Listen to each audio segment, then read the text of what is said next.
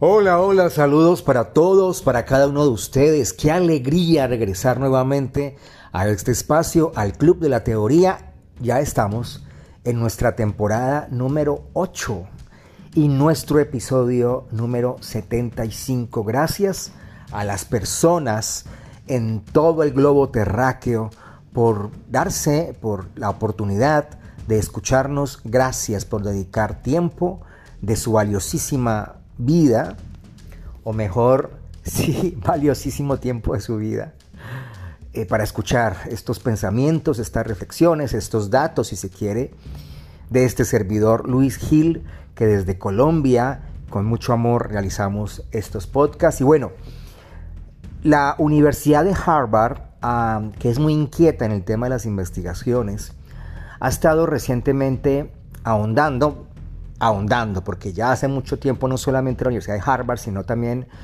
em, el, el, Colegio eh, Universitario en Londres también ha hecho investigaciones al respecto sobre la incidencia de la dopamina en la cotidianidad. Y parte de la cotidianidad, está claro, son nuestras pulsiones sexuales. Pero primero hablemos de dopamina y luego hablamos de pulsiones sexuales. Y antes de esto, les agradezco mucho porque en el momento que estoy grabando este podcast ya estamos por más de los 5.000 escuchas, así que les agradezco mucho su respaldo, su apoyo. Esta temporada es corta porque son 5 episodios nomás, pero los hacemos igual, con mucho, con mucha seriedad, respeto y mucho amor por cada uno de ustedes nuestros escuchas. Muy bien, les decía a ustedes con respecto a la dopamina, la dopamina seguramente ustedes tienen mucha información, es un neurotransmisor que mm, produce nuestro cerebro de forma natural y que está directamente vinculado con el sistema de recompensa. Es decir, cuando tenemos, cuando realizamos una actividad y esta actividad nos genera placer, nos genera gusto, entonces nos sentimos bien. Allí en ese momento nuestro cerebro nos da la sensación de bienestar que es gracias a este neurotransmisor que es la dopamina, una molécula que eh, percibimos en todo nuestro cuerpo. Quizás em, la, sensación más cercana o, o, la, o la, el momento en la vida en que me entienden ustedes un poco más es cuando viajamos a un lugar que queremos mucho, que, nos, hace rato nos, nos hubiera gustado viajar, cuando compramos algo que deseamos mucho, obviamente cuando, eh, cuando nos enamoramos o tenemos relaciones sexuales con mucho deseo, con mucho placer, allí está presente en esos momentos la dopamina. La dopamina es muy importante porque está directamente vinculada con dos elementos fundamentales de la vida, como son la memoria y por ende el aprendizaje.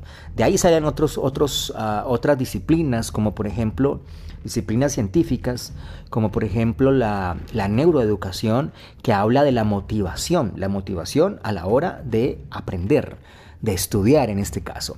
Y eso se debe al placer o a lo que a mí me lleva a, a percibir o a proyectarme Mm, muy bien si yo aprendo una cosa o aprendo otra. Y como necesito aprender eso, entonces pongo en funcionamiento toda la capacidad que me es posible de mi memoria a través de los diferentes, em, diferentes canales sensitivos que tenemos nosotros en nuestros hemisferios cerebrales. Entonces, decir esto para mencionar la importancia de la dopamina.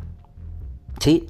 Entonces, ustedes saben que nuestro sistema en Latinoamérica, por lo menos, está muy de la mano con, las notas, ¿sí? Con, con, estimular al estudiante de eh, destacarse en notas y por ende tener bonificación o premios o, que, o, destacarlo frente a sus compañeros, o sea, recompensa social. Eh, en, primeros grados, de, en, edades muy escolares, muy pequeños, se habla, se les hace una izada de bandera, una, se, les, se les coloca de pronto en, una, en un cuadro de honor, en fin, todo esto es estimulación que lleva a el estímulo justamente social que genera placer, obviamente, porque también recibes el elogio de, los padres, de los hermanos, de la comunidad educativa, y esto allí está presente, obviamente, la dopamina. La dopamina nos lleva a conectarnos con la comida que más nos gusta, el lugar que más nos gusta, la persona que más nos gusta, todo aquello que nos hace sentir cómodos.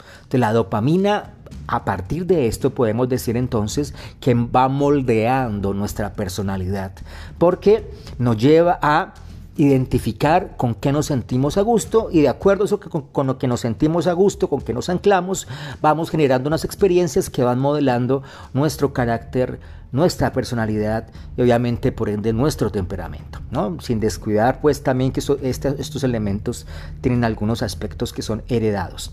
Pero miren la importancia entonces de la dopamina. Pero la dopamina también está vinculado no solo con aspectos negativos, esto quiero dejarlo claro, sino también con elementos negativos. O sea, no solo positivos, quiero decir, sí, porque dije negativos, sino no solo con elementos positivos, que son lo que acabo de nombrar anteriormente, sino también con elementos negativos.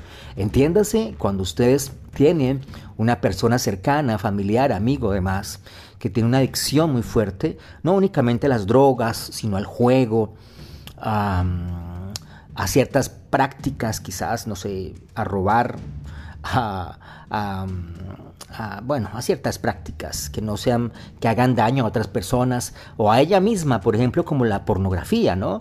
Prácticas que generan adicción, allí también está presente la dopamina. La dopamina es muy importante porque entonces sentimos placer de esto.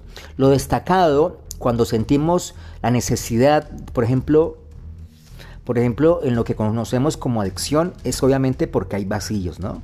Hay vacíos emocionales y buscamos de alguna forma, desde elementos externos, llenar esos vacíos y por ende eh, nos enganchamos con algo que aparentemente nos distrae, que aparentemente nos saca de la realidad, de una realidad que seguramente es cruda, es vacía, es fuerte, es dolorosa.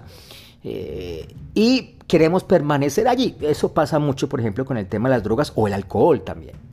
Entonces, eh, pensamos que los momentos chéveres, que compartir de forma dinámica o chévere con los amigos, o de ser valorados, en fin, está relacionado con espacios donde, donde consumimos, eh, consumimos el mismo tipo de droga o tomamos la misma bebida alcohólica y eso permite cantar, jugar, tener relaciones, en fin. Entonces nos anclamos a eso. Nos anclamos a fantasear a partir de estos elementos adictivos y allí está presente la dopamina. El tema de la dopamina es que cuando tú tienes alguna actividad que te produce placer, entonces se segrega esta molécula, ya lo hablamos, y luego a medida que repites y repites más el estímulo, vas necesitando un poco más pasar un poco más la línea, un poco más de eso que estás haciendo para poder cada vez sentir más placer. No, entiéndase que la persona que siente placer en la pornografía, por ejemplo, cada vez le dedica más tiempo, cada vez um, escudriña más o escarba más dentro de las redes sociales o las revistas, en fin, cada vez es más curioso sobre este tema de la pornografía porque cada vez necesita más estímulo para sentir placer.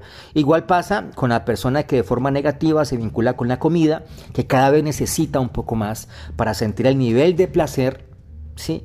que, está relacionado con su satisfacción, que cada vez crece más. Entonces mire cómo, cómo estos elementos pueden jugar muy a favor o muy en contra. Así como el que Ajá, así como el que hace muy bien las cosas, pero cada vez necesita más y más de eso para sentir placer. Todo esto que acabo de esbozar hace parte de la investigación, o mejor, hace parte del trabajo investigativo de profesionales de la Universidad de Harvard.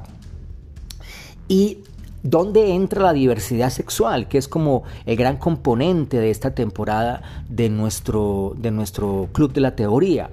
Justamente porque los elementos más significativos o que más, o que más están vinculados con la recompensa y con el placer tienen que ver con la orientación sexual, con aquello que desde el vínculo con otra persona, con otro objeto o con determinada experiencia nos estimulan, nos hacen sentir, mm, eh, nos hacen sentir recompensados desde la pulsión de deseo, desde la pulsión sexual, que era lo que en su momento mencionaba Sigmund Freud en, su, en sus escritos. ¿Cómo se vincula esto con las parejas lésbicas? ¿Cómo se vincula esto, todo esto que acabo de decir, con las parejas del mismo sexo, en este caso hombres?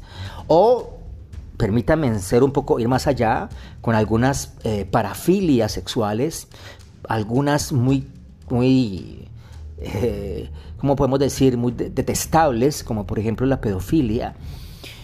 ¿Cómo? ¿Cómo se vincula esto con mi, con mi búsqueda de placer sexual? Es lo que vamos a ver en el próximo episodio, episodio 76 del Club de la Teoría. Gracias por estar aquí este tiempo. Mi nombre es Luis Gil. Saben que así como aparezco en el cuadro de descripción de este podcast, me pueden encontrar en las redes sociales. Yo les agradezco muchísimo su atención. Cuiden su tiempo. ¿A qué le, a qué le dedican? ¿A qué le dedican? Eh, ¿O en qué buscan placer? Porque todo es permitido, pero no todo nos hace bien. Y eso eso atraviesa toda práctica y toda actividad de la vida cotidiana. Y, bueno, y también afecta a todos, profesionales, niños, adultos. Bueno, ya hablaremos cómo cambia ese tipo de estímulos, si somos niños, si somos jóvenes, si somos adultos, si somos ancianos. Hay, una, hay manejo diferente del placer en cada edad y sobre todo si está vinculado con lo sexual. Cuídense mucho, esto ha sido el Club de la Teoría y nos escuchamos en la próxima.